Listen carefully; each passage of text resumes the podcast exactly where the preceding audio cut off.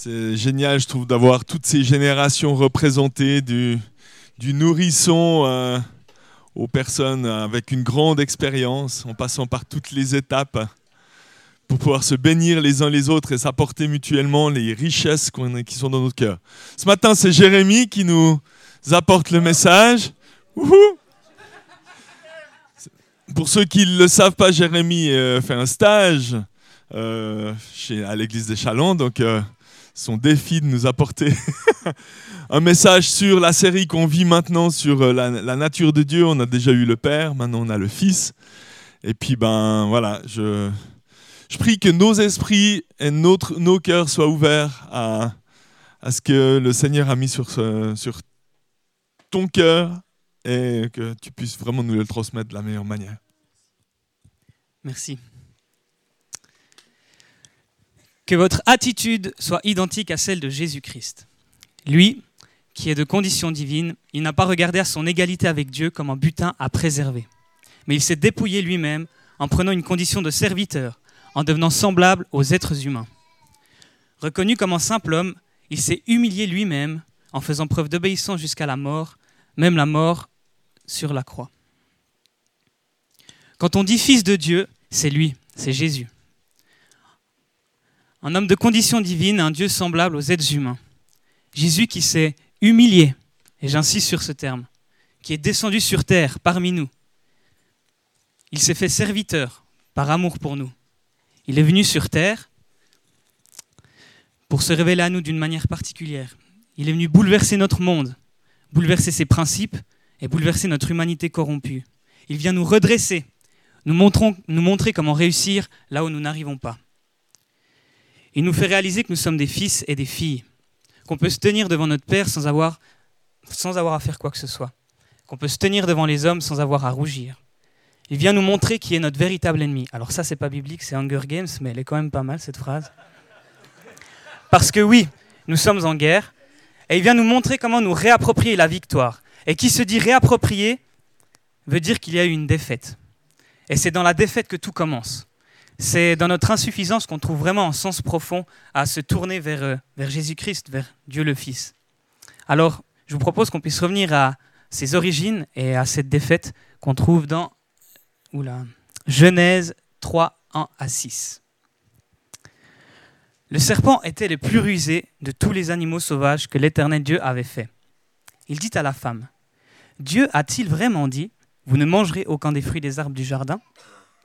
La femme répondit au serpent, Nous mangeons du fruit des arbres du jardin. Cependant, en ce qui concerne le fruit de l'arbre qui est au milieu du jardin, Dieu a dit, Vous n'en mangerez pas, et vous n'y toucherez pas, sinon vous mourrez.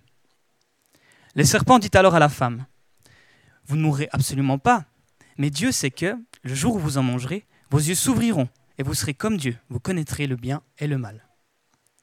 La femme vit que l'arbre était porteur de fruits bons à manger, agréable à regarder, est précieux pour ouvrir l'intelligence. Elle prit de son fruit et en mangea. Elle en donna aussi à son mari qui était avec elle, et il en mangea. Et ce passage-là, bah c'est le passage d'une sacrée défaite. Et si on réfléchit, bah, ce qui s'est passé à ce moment-là, c'est quand même c'est dramatique. C'est dramatique parce que depuis ce jour-là, au travers des siècles, au travers des générations, euh, bah, il y a le même schéma qui se reproduit tous les jours.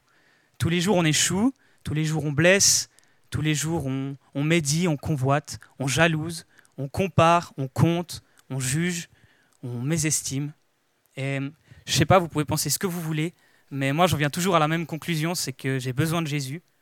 Euh, j'ai besoin de Jésus parce que c'est le seul qui peut, me, qui peut me sauver de tout le mal que je commets, en fait. Et puis, euh, j'ai pas besoin de Jésus seulement pour dire waouh, il est mort sur la croix et, il me pardonne de mes péchés. C'est, tout est autour de ça, mais il n'y a pas que ça. C'est une composante hyper importante, mais il n'y a pas que ça. J'ai aussi besoin de Jésus parce que j'ai besoin d'un exemple. J'ai besoin d'un exemple au milieu d'un monde qui prétend tout et son contraire, d'un monde qui pense qu'à sa gloire personnelle ou qu'à son profit, d'un monde qui écrase pour exister, qui corrompt pour posséder ou qui ment pour exister. Et j'ai besoin d'un exemple pour briser mes schémas humains. Et j'ai besoin de Jésus en fait parce qu'il est, enfin, c'est le seul qui peut m'offrir une porte de sortie. Il est le seul qui puisse m'offrir ce dont j'ai besoin. Et euh, j'ai besoin de Jésus pour savoir que j'ai eu la victoire en lui et pour savoir que j'aurai la victoire sur encore chacune des situations que je rencontrerai encore. Et quand on dit qu'on a la victoire en Jésus, ça signifie quoi? Qu'est-ce qu'il y a de, si extraordinaire finalement à, la mort de Jésus sur la croix? Bah, Simplement en fait un accès à Dieu. Jésus est mort sur la croix car il a pris pour nous, euh, il a pris sur lui tous nos péchés pour qu'on puisse avoir une relation avec Dieu. Et il nous a rendu Dieu accessible. Plus que ça en fait, cet accès à Dieu, ça fait de nous des fils et des filles de Dieu. Celui-ci est mon fils bien-aimé qui a toute mon approbation. Et là, il y a toute la différence. Il y a quoi de fort à dire que Dieu, enfin, il y a quoi de fort à dire Dieu le Fils, en fait? C'est fort parce qu'en fait, ça, implique qu'il y a un Père. Et je répète, la différence, vraiment, elle est là. C'est de réaliser qu'on a un Père. Je vais vous lire Matthieu 4, 1 à 11. Puis Jésus fut emmené par l'Esprit dans le désert pour être tenté par le diable. Après avoir jeûné quarante jours et quarante nuits, il eut faim. Le tentateur s'approcha et lui dit, Si tu es le Fils de Dieu, ordonne que ces pierres deviennent des pains. Jésus répondit, Il est écrit, L'homme ne vivra pas de pain seulement, mais de toute parole qui sort de la bouche de Dieu. Le diable le transporta alors dans la ville sainte et le plaça au sommet du temple. Et lui dit, Si tu es le Fils de Dieu, jette-toi en bas, en effet, il est écrit, il donnera des ordres à ses anges à ton sujet, et ils te porteront sur les mains, de peur que ton pied ne heurte une pierre. Jésus lui dit, Il est aussi écrit, tu ne provoqueras pas le Seigneur ton Dieu. Le diable le transporta encore sur une montagne très élevée, lui montra tous les royaumes du monde et leur gloire, et lui dit, Je te donnerai tout cela si tu te prosternes pour m'adorer. Jésus lui dit alors, Retire-toi, Satan. En effet, il est écrit, C'est le Seigneur ton Dieu que tu adoreras, et c'est lui seul que tu serviras. Alors le diable le laissa, et voici que des anges s'approchèrent de Jésus et le servirent. Est-ce que ce passage vous fait penser à quelque chose qu'on a vu juste avant? Moi je trouve qu'il y a quand même un fort parallèle avec le passage de la Genèse. Dieu a-t-il vraiment dit, vous mourrez si vous mangez de ce fruit? Là c'est, si tu es le Fils de Dieu, bah, transforme ça en pain. Il y a une différence près, c'est que là Jésus il échoue pas il ne se laisse pas tenter, il n'y chute pas. Et puis, j'avais une autre question. Est-ce que vous savez le verset qui vient juste avant ce passage-là? Matthieu 3, 17 qui dit Celui-ci est mon fils bien-aimé qui a toute mon approbation. Et donc si on lit à la suite, ça donne Celui-ci est mon fils bien-aimé qui a toute mon approbation. Puis Jésus fut emmené par l'Esprit dans le désert pour être tenté par le diable. Donc en fait, Jésus, s'en va dans le désert en sachant au fond de lui qu'il est le Fils de Dieu, qu'il a toute son approbation. Et puis dans certaines versions, on lit euh, celui qui fait toute ma joie ou euh, celui en qui j'ai trouvé mon plaisir. Et puis qu'est-ce que ça nous apporte à nous euh, de savoir qu'on est aimé et connu de Dieu C'est quoi la dimension en fait pour nous de savoir Fils de Dieu? Qu'est-ce que ça change pour nous aujourd'hui? Et puis je vous propose qu'on puisse regarder un peu en détail ça dans les, dans les trois tentations qu'on vient de lire. La première tentation, c'est la tentation face aux besoins physiques. Donc en fait, euh, premièrement, en fait, premièrement, ce qui arrive, c'est que Satan il commence en arrivant vers Jésus en disant si tu es le Fils de Dieu. Donc on vient de voir, hein, Jésus, il vient de se faire baptiser, et pendant son baptême, Dieu il dit euh, celui-ci est mon Fils bien-aimé. Il le dit clairement devant devant devant témoins, euh, qui, qui, valide Jésus, qui le confirme, qui le cautionne et qui fait toute sa joie. Et la première chose à laquelle Satan il s'attaque dans le désert, c'est à cette relation à Dieu. Si tu es le Fils de Dieu. C'est un, peu comme une, un peu comme une douce provocation. Ce qui suit après, c'est ordonne que ces pierres deviennent des pains. Donc en gros, c'est on va voir si tu es vraiment euh, qui tu dis que tu es. Si, si tu arrives à faire en sorte que les, pierres elles se changent en pain, bah alors là, je te croirais. Et puis, enfin, il semblerait que c'est un peu ce que, ce que Satan il, il insinue. Et le pire dans tout ça, enfin, c'est qu'il est fort parce qu'il vient tenter Jésus sur un point faible. Il a jeûné, enfin il jeûne depuis 40 jours, il a faim, et il lui demande de prouver qu'il est le Fils de Dieu en faisant quelque chose qui lui fera du bien et qu'il soulagera. Manger, voilà, simplement. Euh, mais surtout, en fait, il lui demande de prouver quelque chose qui ne se prouve pas vraiment. Il lui demande de prouver un statut. Jésus, c'est le Fils de Dieu. Quoi qu'il fasse, on vient de le lire en fait deux versets avant. Euh, qu'est-ce que Jésus peut faire de plus pour être le Fils de Dieu? Enfin voilà, tu l'es ou tu l'es pas. Être fils, c'est un statut. Je peux euh, peux pas devenir fils. Je suis le fils de ma maman. Euh, j'ai rien à faire pour être son fils. C'est tout. Donc c'est, ça n'a pas de sens. Puis Satan, en fait, il vient tenter avec des choses qui ont l'air un peu négociables comme ça de prime abord. Il vient un peu tordre l'image qu'on a du fonctionnement de Dieu. Euh, en gros, c'est fais ça et tu seras. Change des pierres et tu seras le fils de Dieu à mes yeux. Puis ce petit à mes yeux, on l'oublie souvent. En fait, on n'a pas à être quelqu'un aux yeux de Satan, on a à être quelqu'un aux yeux de Dieu. Et, euh, et Jésus, il sait qu'il est le fils de Dieu sans qu'il aille à faire la moindre chose. Ça, il en est sûr et ça ne le fera pas bouger. Et puis ce que je trouve fort aussi à ce moment-là, c'est que Jésus, il n'a pas accompli le moindre miracle. Il n'est pas du tout encore entré dans son ministère. Il a guéri personne, il a délivré personne, il a imposé ses mains sur personne, il a ressuscité personne. Tout ce qu'il est, à ce moment-là, c'est fils de Dieu. Et il fait toute son approbation, il fait toute sa joie. Qu'est-ce que ça vient piquer chez nous aujourd'hui? Euh, En fait, à quel point est-ce que nous, aujourd'hui, on a l'impression de devoir faire des choses, entre guillemets, pour mériter, mériter de l'amour, c'est fou comme faire, c'est venu un peu euh, tordre nos relations. Euh, si je veux garder telle ou telle relation en ordre, il faut absolument euh, que, je lui amène mon aide. Ou ah, c'est bientôt, je sais pas, l'année dentelle, faut absolument lui faire son cadeau. Enfin, des choses un petit peu comme ça. parce qu'on ne sait pas vraiment comment prouver qui on est. autrement qu'en faisant des choses, en, faisant des actions qu'on croit profondément utiles alors qu'elles ne le sont pas. Mais ces choses, en fait, qu'on fait, elles viennent nous nourrir. Par exemple, à la fin de mon message, certains vont venir me féliciter, en tout cas ma maman. Euh, et ça va me faire plaisir parce que parce que c'est mon langage de l'amour. Mais est-ce que si je me nourris de ça, c'est juste? Non. Et puis, est-ce que, est que Dieu me voit plus comme son fils parce que, parce que je prêche euh, sa parole? Non. Est-ce que ça fait de moi un bon stagiaire? Oui, parce qu'il y a un bilan mi-stage. Mais non. En fait, ce qui fait de moi un bon stagiaire, j'espère, c'est juste de me considérer comme le fils de Dieu et de me comporter comme tel, rien de plus. Et c'est la même chose qui fera de moi un bon fiancé, un bon fils, un bon frère, un bon tonton, un bon qui vous voulez. Et puis, c'est quoi se comporter comme tel? Regardons à Jésus. Il dit, L'homme ne vivra pas de pain seulement, mais de toute parole qui sortira de la bouche de Dieu.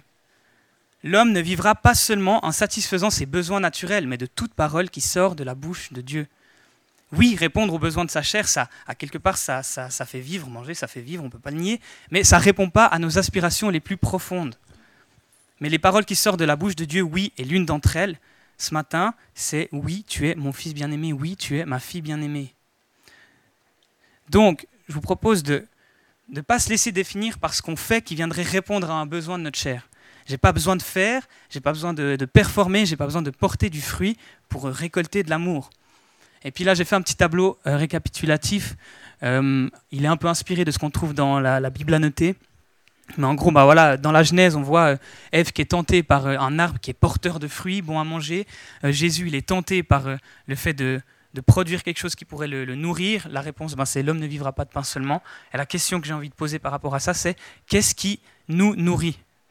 Dans notre vie de tous les jours? Qu'est-ce qui nous nourrit? Donc la deuxième tentation, c'était face à des besoins émotionnels. Donc on a vu que Jésus se considère comme fils de Dieu, euh, qu'il est attaché à lui de, tout son être. Et maintenant, ce que Satan il va venir ébranler, c'est enfin, c'est comment est-ce que Dieu aime Jésus? Donc en gros, ce qu'il dit, c'est tu aimes Dieu, mais est-ce que lui, il t'aime? Tu te comportes comme si tu étais important à ses yeux. Mais est-ce que c'est vraiment le cas? Il est écrit, il donnera des ordres à ses anges à ton sujet et ils te porteront sur les mains de peur que ton pied ne heurte une pierre. Alors s'il t'aime, il viendra à ton secours. Ben vas-y, jette-toi en bas du temple. S'il t'aime tant, il va, il, va te, il va te récupérer.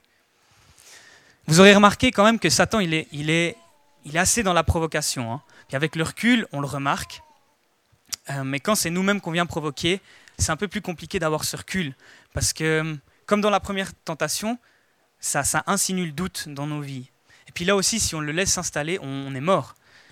Là, si Jésus il doute, doute qu'il est quelqu'un aux yeux de Dieu, ben, la tentation, ça va être de quelqu'un, enfin, d'être quelqu'un aux yeux des hommes.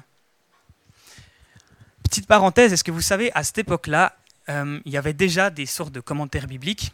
Ça s'appelait le Midrash, c'était en fait l'ensemble des interprétations de la Bible hébraïque, qu'on appelait le Tanakh, qui était rédigé par les rabbins.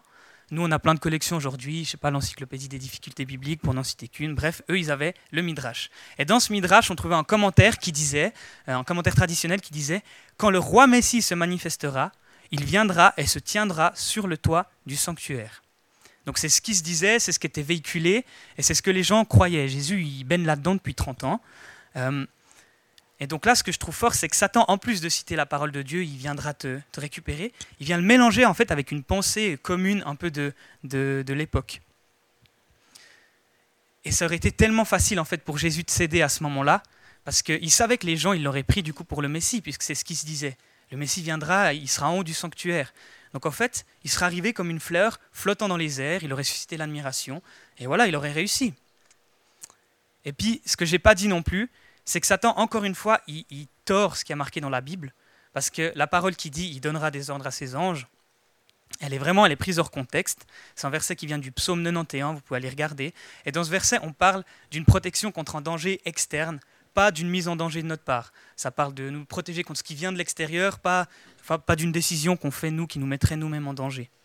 Et ça, c'est vicieux parce que bah, Satan, il connaît la parole, il connaît notre contexte actuel, puis vraiment, il va venir jouer avec ça pour euh, nous tenter et puis nous faire chuter. Donc là, en fait, Jésus, il pourrait être tenté de, bah, comme Dieu, euh, de, penser que comme Dieu l'aime pas, à quoi bon suivre son plan? Dieu veut qu'il soit le Messie, Dieu veut qu'il soit le Messie en étant humilié. Ici, Jésus, il a le moyen d'être le Messie par lui-même, sans être humilié. Il serait respecté des hommes, il serait quelqu'un à leurs yeux, il serait admiré. Euh, et puis elle est là la tentation finalement. Parce que ne pas, ne pas savoir qu'on est aimé de Dieu, ça, ça implique forcément de croire que son plan, c'est pas le meilleur pour nous, pour nos vies. Même si finalement ce plan-là, il peut nous inspirer. Les moyens pour y arriver, ben, peut-être un peu moins. La manière dont Dieu a prévu que les choses se déroulent, elles sont euh, remises en, en question, remises en doute. Et puis, euh, on fait les choses par nous-mêmes. Nous, enfin, la tentation, c'est ça, de faire les choses par nous-mêmes, d'arriver euh, au but par nos propres fins, et puis euh, en, faisant par nos propres forces, et puis au passage, ben voilà, on récolte les, éloges et les admirations qui se trouvent, enfin, des personnes qui se trouvent autour de nous. Et puis ce que je trouve inspirant avec l'exemple de Jésus, ben, évidemment, c'est qu'il ne se laisse pas avoir, c'est qu'il sait aimer de Dieu. il n'a pas besoin de tester son amour, enfin l'amour de Dieu pour lui. Il n'a pas besoin de provoquer les plans non plus. Euh, que Dieu il a pour lui. Il n'a pas besoin de, les provoquer lui-même. Et c'est ce qui répond finalement à Satan. Vous ne provoquerez pas l'Éternel votre Dieu. Et puis, la question avec le petit tableau récapitulatif, c'est est-ce que nous mettons notre sécurité euh, dans la manière dont nous sommes perçus? Alors c'est peut-être dur à répondre quand on le, quand on le dit de cette manière, mais si on le, formule à l'envers, c'est peut-être plus accessible. C'est est-ce que tu es déstabilisé quand une personne t'observe et puis cautionne pas tes actes, cautionne pas ton style de vie, ta famille, ton travail? Est-ce que tu as envie ou est-ce que tu as besoin euh, de donner aux autres quelque chose d'agréable à regarder? Et si c'est le cas, j'ai envie qu'on se pose la question, c'est qu'est-ce qui nous procure notre sécurité? Et puis là, il y a de nouveau le tableau. Bah, l'arbre il était aussi porté du fruit agréable à regarder. Euh, là, l'action euh, que le diable il incite Jésus à faire, c'est de descendre du temple. C'est hyper agréable à regarder pour euh, bah, tout le, peuple juif parce que c'est ce qu'ils attendent. et, puis, et puis voilà, la solution, c'est ce qu'il cite dans Deutéronome 6, 16 Vous ne provoquerez pas l'Éternel votre Dieu. Donc voilà, qu'est-ce qui procure notre sécurité? Et finalement, la troisième tentation, j'ai mis la tentation face aux besoins euh, psychologiques. Donc Satan, il voit bien que Jésus, il est hyper attaché à Dieu. Il voit bien que Jésus, il se sait aimer de Dieu. Et finalement, la dernière chose qui lui reste à attaquer, bah, c'est la qualité de la relation. Euh, est-ce qu'elle en vaut vraiment la peine finalement? Je te, donne, je te donnerai tout ça si tu te prosternes pour m'adorer. Autrement dit, est-ce que la relation que tu as avec ton Dieu, elle t'amène les avantages que tu espères pour ta vie? Dieu veut que tu règnes à ses côtés au ciel, mais est-ce que c'est vraiment si bien que ça? Pourquoi tu voudrais pas être ton propre chef ici, sur cette terre, maintenant? Et Satan, il nous amène à douter vraiment de la valeur de notre relation avec Dieu. Et puis même si on est tout plein à se dire, oh mais non, finalement, ma relation avec Dieu, c'est vraiment ce qui est le plus précieux, et je, le sais, bah Satan, justement, il essaie de contourner ce, raisonnement. La deuxième tentation, il remettait en doute, il remettait pas en doute le plan, il remettait en doute le moyen. Mais là, il remet euh, Là, il remet en doute le plan lui-même, ce qui anime le plan, la, qualité de la relation. Dieu, il te veut, à, Dieu, ses côtés pour régner. C'est une bêtise. Tu as meilleur temps de régner ici, seul, sur terre. Qu'est-ce que ça t'apporte d'être à sa droite avec lui? Ton patron te propose un poste de travail qui aura des conséquences négatives sur ta famille. Ça laisse euh, ton conjoint dans la galère avec les enfants. Mais va-t'en, il est qui pour te retenir? Il devrait te soutenir dans tes opportunités. C'est pas si loin de ce qu'on pourrait entendre aujourd'hui finalement. Les valeurs sur lesquelles on bâtissait nos vies il y a quelques années, euh, elles étaient principalement inspirées de, des valeurs chrétiennes, mais ça, ça a giclé ces derniers temps. Les principes, ils, sont, ils ont explosé. Et je trouve finalement que ça colle assez bien avec ce passage. Euh, dans un monde où tout tend à s'individualiser, où les gens ils veulent posséder pour eux-mêmes, on a un Jésus qui est tenté de posséder la terre pour lui tout seul et de régner en maître dessus. Et puis ce que j'aime bien en fait, c'est que euh, la manière pour y accéder, pour, pour obtenir ça, c'est contradictoire. Se prosterner pour régner tu crois que tu règnes, mais en fait, tu oublies qu'au début, tu t'es prosterné devant quelque chose. Euh, et c'est fou comme des fois, on se compromet pour posséder, juste pour avoir l'impression de régner sur nos petites vies. Je sais pas, omettre une information pour garder un avantage, ou pas se positionner par peur de perdre une réputation, trahir la confiance d'un proche, agir de manière injuste pour obtenir un avantage personnel, manipulation pour atteindre un objectif, ignorer des problèmes éthiques pour se faire plus d'argent, ou tolérer des comportements toxiques parce que c'est plus simple on en a plein de ces petits comportements qui sont là et qui nous donnent cette sensation de, régner sur notre petit monde, de garder les commandes, et puis d'avoir les avantages pour finalement posséder un peu plus.